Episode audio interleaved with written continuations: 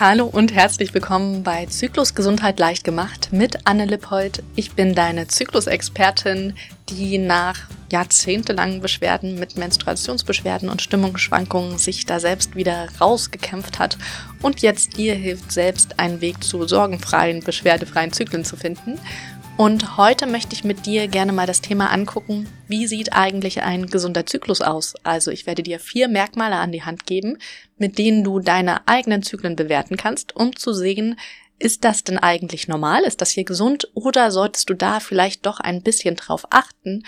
Und vielleicht ist es dir bisher passiert, dass die ein oder andere Person dir gesagt hat, ja, das kann man so pauschal gar nicht sagen, Zyklen sind ganz individuell und das stimmt im Großen und Ganzen, aber es gibt trotzdem ganz klare Rahmen, was gesund ist, also Zahlen, Daten, Fakten, die dir helfen zum Beurteilen und das ist hier quasi deine Checkliste auf die Ohren, mit der du beim Hören gedanklich abhaken kannst, ob das schon auf dich zutrifft oder ob du da in diesen Zyklusbereich doch noch ein bisschen mehr in deine Zyklusgesundheit investieren darfst, damit du langfristig auch tatsächlich gesunde Zyklen erleben kannst.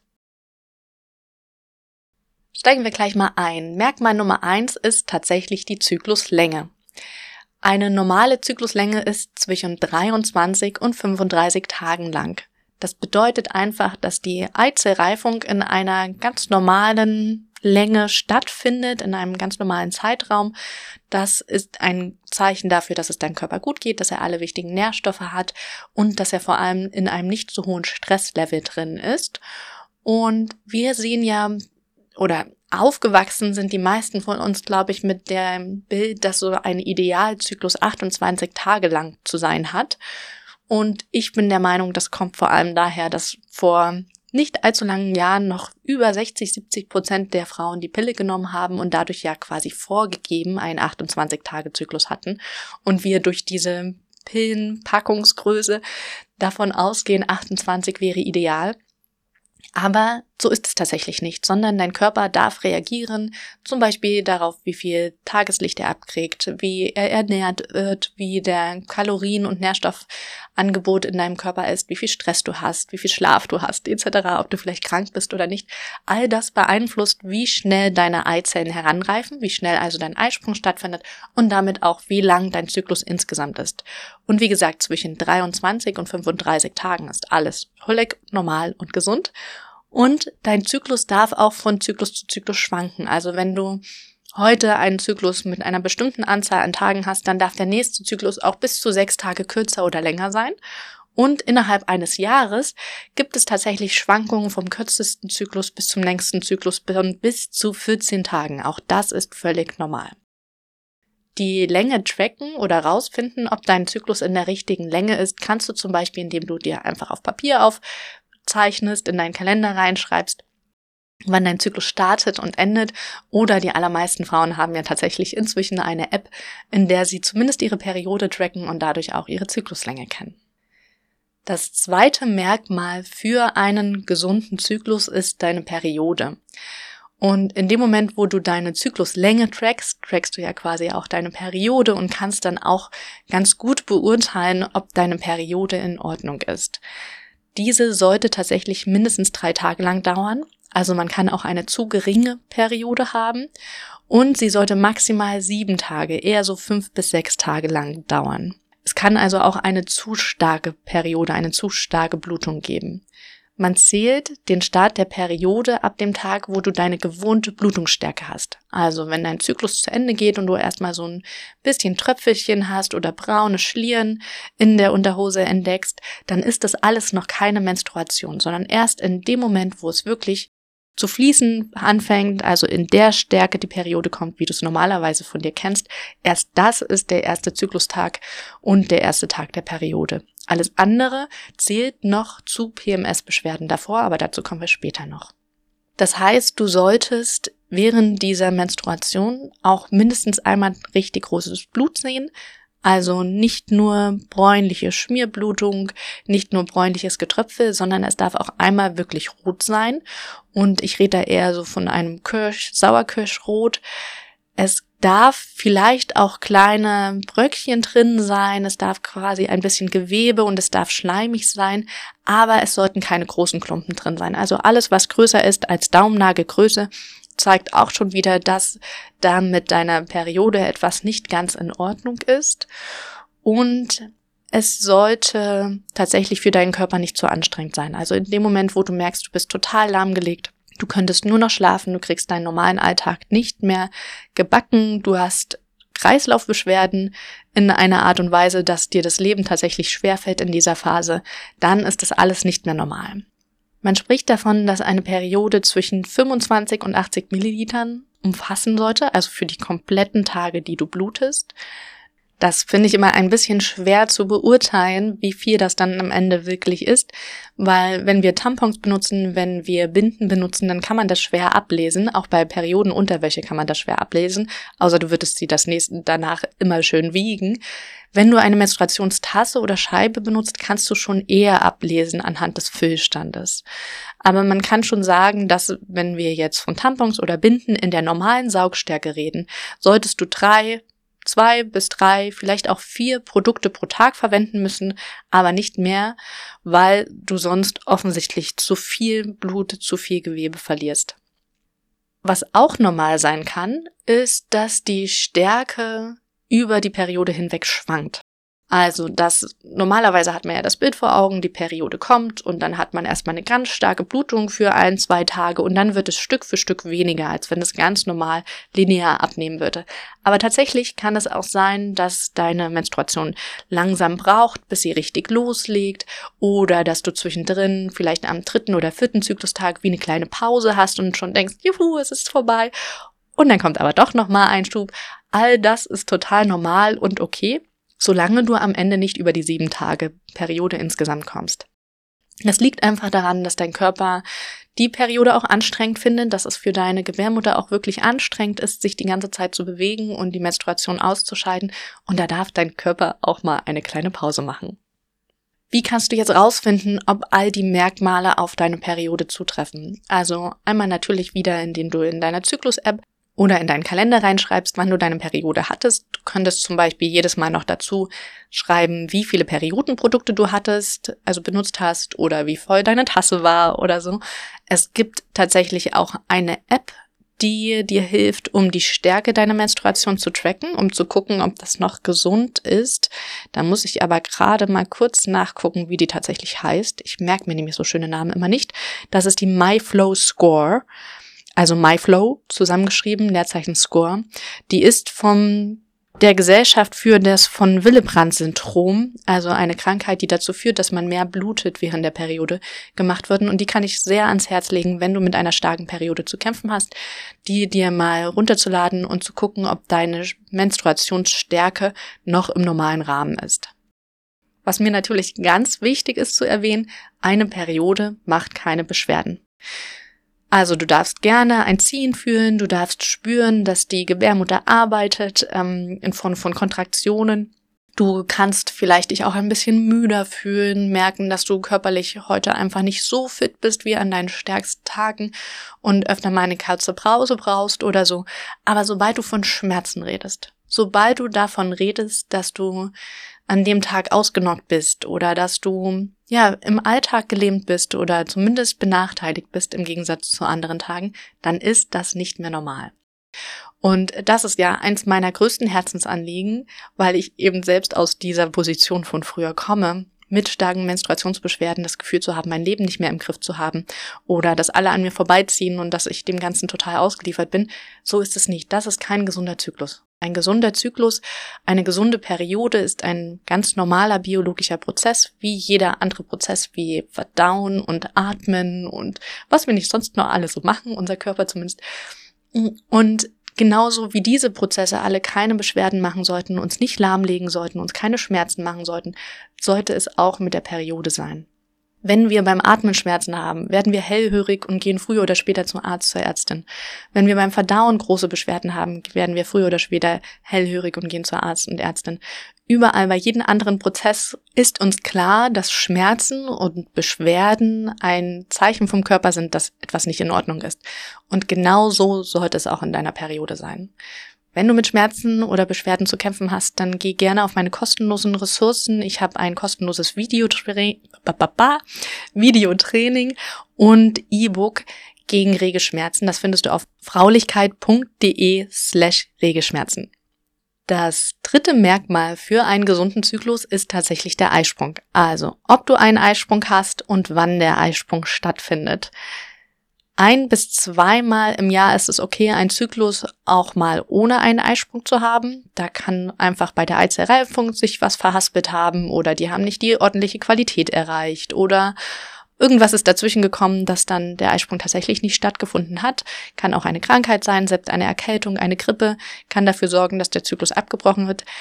Völlig normal, aber häufiger als ein, zwei Zyklen im Jahr ohne Eisprung sollte es tatsächlich nicht geben, weil der Eisprung eigentlich das wichtigere Ereignis im Zyklus ist. Wir kennen es ja vor allem bei Zyklus denken alle sofort an Menstruation, an Periode, aber eigentlich dreht sich der Zyklus um den Eisprung und die Periode ist quasi nur ich will nicht sagen das Abfallprodukt, aber das Randprodukt, wenn es mit dem Eisprung und mit der Schwangerschaft nicht geklappt hat. Dieser Eisprung ist auch nicht in der Mitte vom Zyklus, wie uns immer suggeriert wird, allein schon bei den Grafiken, die dann zeigen, dass der Zyklus quasi ein Kreis ist und ganz oben sieht man die Menstruation, ganz unten den Eisprung, denkt man automatisch, ja, Eisprung muss ja dann in der Mitte sein. So ist es aber nicht. Ein Zyklus kann ja, wie gesagt, in der Länge deutlich variieren.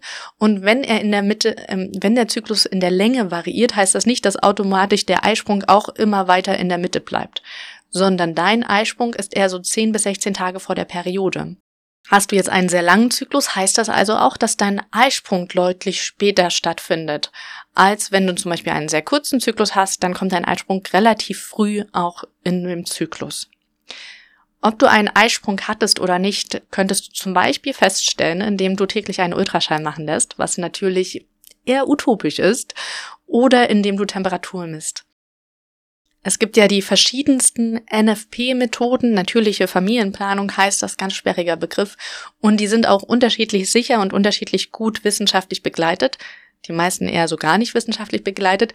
Aber es gibt eine Methode, die symptothermale Methode, die dir wirklich, also die ist, glaube ich, in den 80er Jahren gegründet worden und seitdem wird die kontinuierlich wissenschaftlich begleitet. Es wurden über 40.000 Zyklen von Frauen ausgewertet wahnsinnige Datenmenge und mit der kannst du mit einer sehr, sehr hohen Trefferwahrscheinlichkeit rausfinden, dass du einen Eisprung hattest und wann der stattgefunden hat. Also ein Zeitraum von ein, zwei Tagen, in denen der Eisprung stattgefunden hat. Und ich bin großer Fan davon, weil das nämlich ganz viel über deinen Zyklus, über deine Gesundheit von deinem Zyklus verrät kann auch für Kinderwunsch und für Verhütung genutzt werden, ist tatsächlich in der Anwendersicherheit von der Verhütung. Also wenn man neben der idealen Anwendung auch noch beachtet, dass wir alle Menschen sind und Fehler machen und dass das Leben dazwischen kommt, ist NFP nach der symptothermalen Methode sogar noch sicherer als die Pille. Und ja, ich mache NFP jetzt schon seit sechs, sieben Jahren. Ich krieg's gar nicht mehr so ganz auf die Reihe. Es gibt ja auch einen Podcast, den ich mit der Katharina Dinzen zusammen mache. Einfach zyklisch, wo wir sehr viel über NFP sprechen und wie das funktioniert. Und wenn du jetzt NFP zum Beispiel noch lernen möchtest, dann startet am 30.01. bei mir der nächste NFP-Kurs, wo ich mit einer Handvoll von Frauen euch begleite und zeige, wie NFP funktioniert. Alle Infos dazu findest du auf fraulichkeit.de slash NFP. Und das Schöne ist ja, in dem Moment, wo ich weiß, wann mein Eisprung stattgefunden hat, kann ich auch mit einem Tag Abweichung vorhersagen, wann meine Menstruation kommt, werde also von der nicht mehr überrascht. Und die symptothermale Methode ist ja nicht nur da, um deinen Eisprung und dein fruchtbares Fenster festzustellen, sondern es verrät dir auch ganz, ganz viel, zum Beispiel über deine Schilddrüse, über dein Stresslevel, was deinen Körper eigentlich alles stresst und durcheinander bringt und was deinen Körper total kalt lässt. Und das hilft dir natürlich auch rauszufinden, welche Stellschrauben du denn eigentlich anpacken und drehen solltest, damit deine Zyklusgesundheit besser wird. Solche Phänomene wie Mittelschmerz reichen übrigens nicht aus, um zu sagen, dass du einen Eisprung hattest und wann genau der war.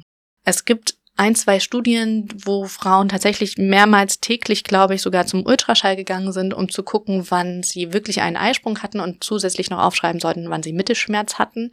Und da gab es eine Abweichung von dem eigentlichen Ereignis des Mittelschmerzes und des Eisprungs von bis zu 14 Tagen und teilweise auch Frauen, die Mittelschmerz hatten, aber keinen Eisprung. Also das der Druckgefühl bis hin zu ziehen, was man manchmal in der Mitte des Zyklus, deswegen auch Mittelschmerz spürt, ist kein Garant dafür, dass es wirklich auch ein Eisprung stattgefunden hat. Sondern die einzige Möglichkeit, das rauszufinden, ist tatsächlich das Temperaturmessen. Das vierte Merkmal für einen gesunden Zyklus ist die Gelbkörperphase. Andere sagen auch Lutealphase dazu. Und das ist quasi die zweite Zyklusphase, die die startet in dem Moment, wo du einen Eisprung hattest.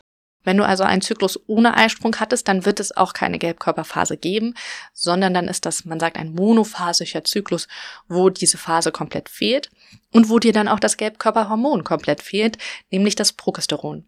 Diese Gelbkörperphase beginnt, wie gesagt, mit dem Start des Eisprungs und endet in dem Moment, wo die nächste Periode einsetzt und ein neuer Zyklus startet. Und sie sollte mindestens zehn Tage lang sein. Es sind auch bis zu 16 Tage möglich. Man sagt, wenn du mindestens 18 Tage hast, kannst du davon ausgehen, dass du schwanger bist. Ich habe letztens gehört, es gibt auch die ein oder anderen Zyklen, die da, äh, Zysten, die dafür sorgen, dass diese Gelbkörperphase noch länger sein könnte, ohne dass du schwanger bist. Aber das ist wirklich die absolute Ausnahme. Die meisten Frauen haben eher damit zu kämpfen, dass ihre Gelbkörperphase nicht lang genug ist. Also kürzer als diese zehn Tage. Woher kommen jetzt diese zehn Tage? Das ist die Zeit, die eine Eizelle bräuchte, nachdem sie befruchtet ist, um durch den Eileiter in die Gebärmutter zu wandern, sich dort ein schönes, lauschiges Plätzchen zu suchen, sich einzunisten, also in die Gebärmutterschleimhaut wirklich einzugraben, dem Körper zu sagen, übrigens, du bist schwanger, leite nicht die Periode ein, damit quasi eine Periode nicht die befruchtete Eizelle abscheiden würde durch die Menstruation. Und das ist die Zeit, die du mindestens brauchst, um schwanger zu werden.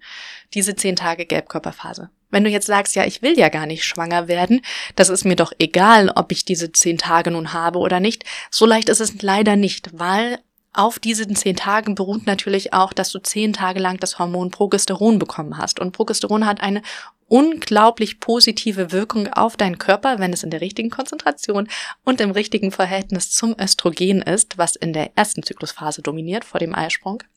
Das heißt, Progesteron ist eigentlich ein sehr beruhigendes Hormon für deine Nerven, ist auch für deine Muskulatur etc. Und dieses Hormon möchtest du nicht missen.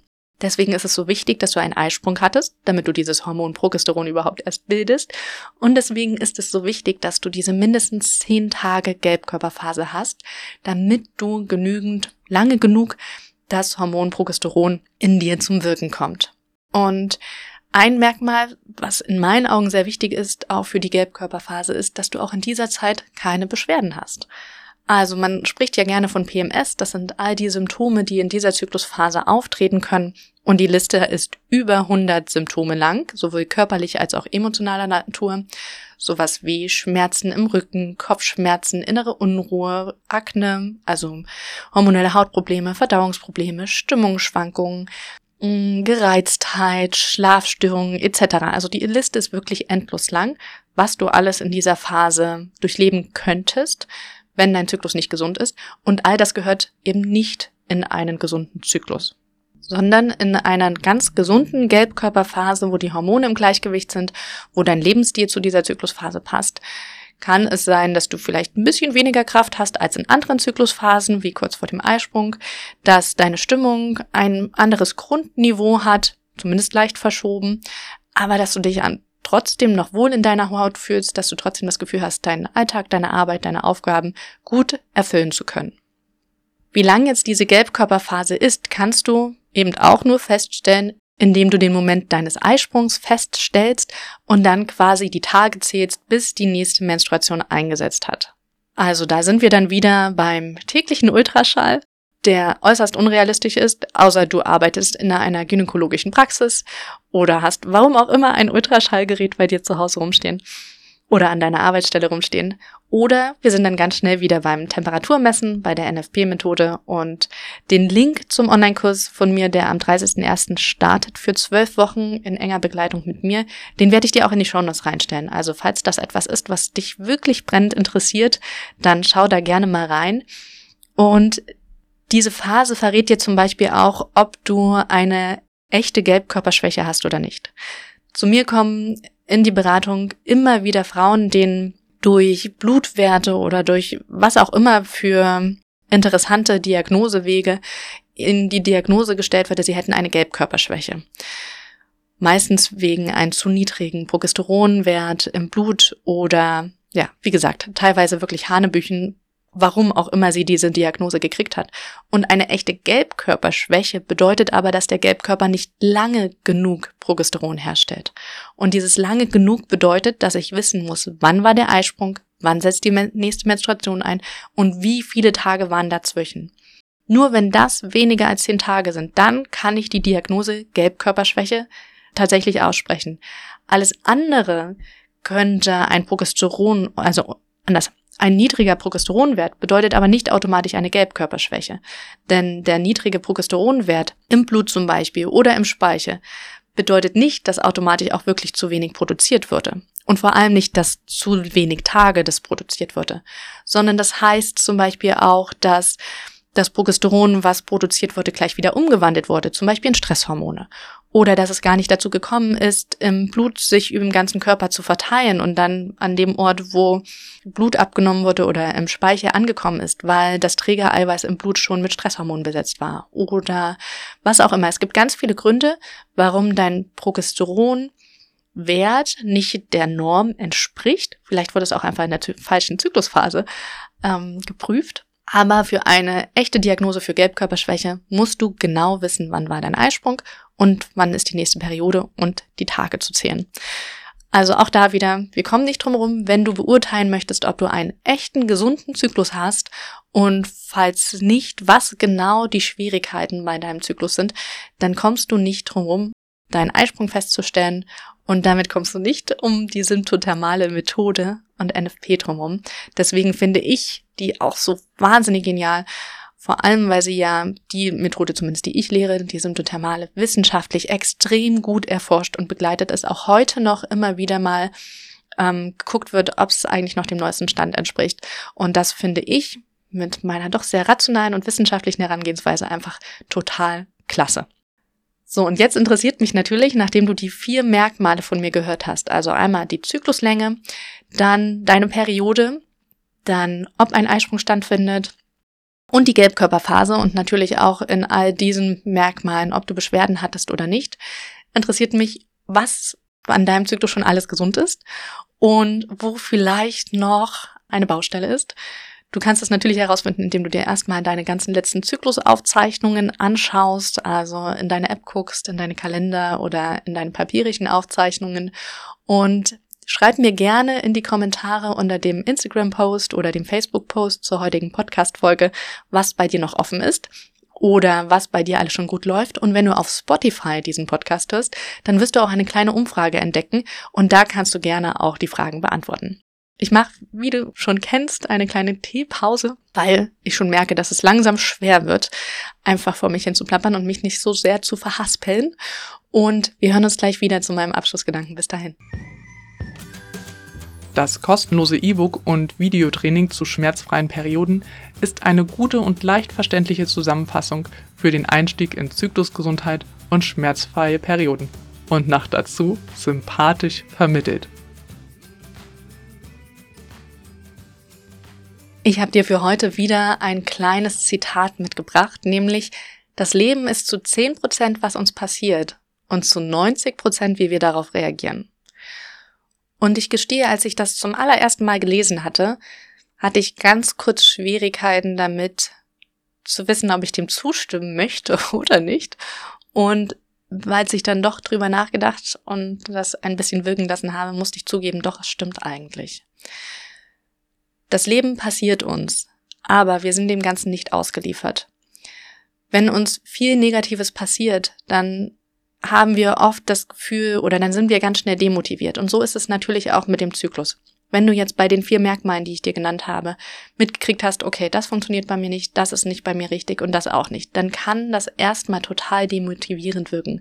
Zu sagen, Mensch, so viel ist bei mir nicht gesund, so viel ist bei mir nicht in Ordnung.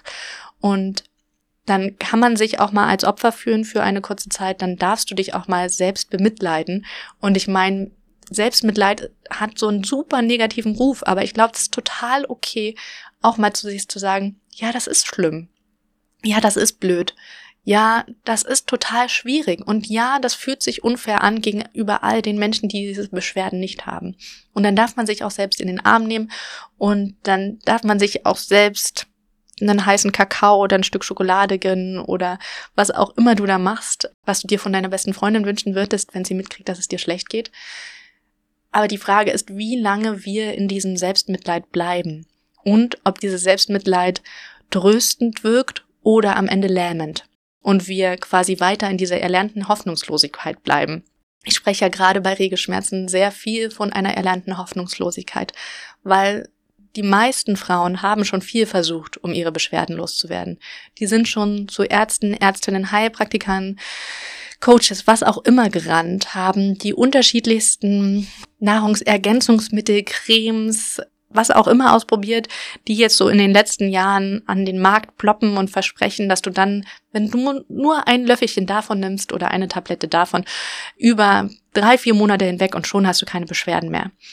Und haben viel Geld da reingesteckt, haben viel Nerven da reingesteckt, haben sich an Ernährungsregeln, was auch immer von InfluencerInnen gehalten und sind dann am Ende noch verzweifelter, weil alles nicht wirklich geholfen hat oder wenn dann nur kurz geholfen hat. Und das nenne ich erlernte Hilflosigkeit. Dass wir lernen, quasi über die Jahre hinweg, dass all die Versuche, die wir unternehmen, nicht helfen, nicht zum Ziel führen, nicht dafür sorgen, dass du einen beschwerdefreien, sorgenfreien Zyklus hast und dann geben wir irgendwann auf. Und das ist total nachvollziehbar. An dem Punkt war ich auch. Ich habe viele Jahre einfach nur meine Regelschmerzen hingenommen, Schmerztabletten genommen, gehofft, dass in diesen Tagen meiner Periode ich kein wichtiges Meeting in der Arbeit habe oder habe es halt versucht einfach trotzdem durchzuziehen. Habe versucht, mein Privatleben nicht zu viel danach auszurichten, sondern einfach die Zähne zusammenzubeißen etc. Und wenn wir mal ehrlich sind, dann macht das Leben keinen Spaß mehr. Generell macht das Leben keinen Spaß, wenn wir Beschwerden haben und uns in unserem Körper nicht wohlfühlen. Und dieses Zitat, das Leben ist zu 10 Prozent, was uns passiert und zu 90 Prozent, wie wir darauf reagieren. Ich finde, das macht echt Mut, um doch wieder ins Tun zu kommen. Um diese 90 Prozent, die wir selbst in der Hand haben. Und vielleicht hast du eher das Gefühl, es sind nur 20, 80 oder 30, 70. Aber trotzdem, wie du darauf reagierst, was du mit dem, was dir passiert, machst, das ist ein größerer Einfluss, als was das Leben dir quasi vor die Füße legt. Und ich möchte dir hier nochmal ganz, ganz viel Mut machen, dass du schaust, wie kannst du diese 70, 80, 90 Prozent, mit denen du auf deine Beschwerden reagierst, wie kannst du die gut gestalten, damit du am Ende gut herauskommst und dein Leben wieder mehr genießt. Und ich glaube, du hast deutlich mehr in der Hand, oder ich bin mir sicher, ich bin überzeugt davon, weil ich habe es ja selbst erlebt, du hast mehr in der Hand, du kannst mehr gestalten, als du vielleicht bisher glaubst. Ich hatte letzte Woche einen Workshop für selbstständige Mütter in einem Mentoring-Programm vom Impact Hub. Und alle haben am Anfang erstmal gesagt, ja, sie sind dem ganzen Jahr so ausgeliefert, was der Zyklus mit ihnen macht oder es gibt Rahmenbedingungen, die kann man nicht beeinflussen. Und da kam ganz viel das Gefühl von, ich bin ja machtlos und so ist das nun mal und das können wir nicht verändern.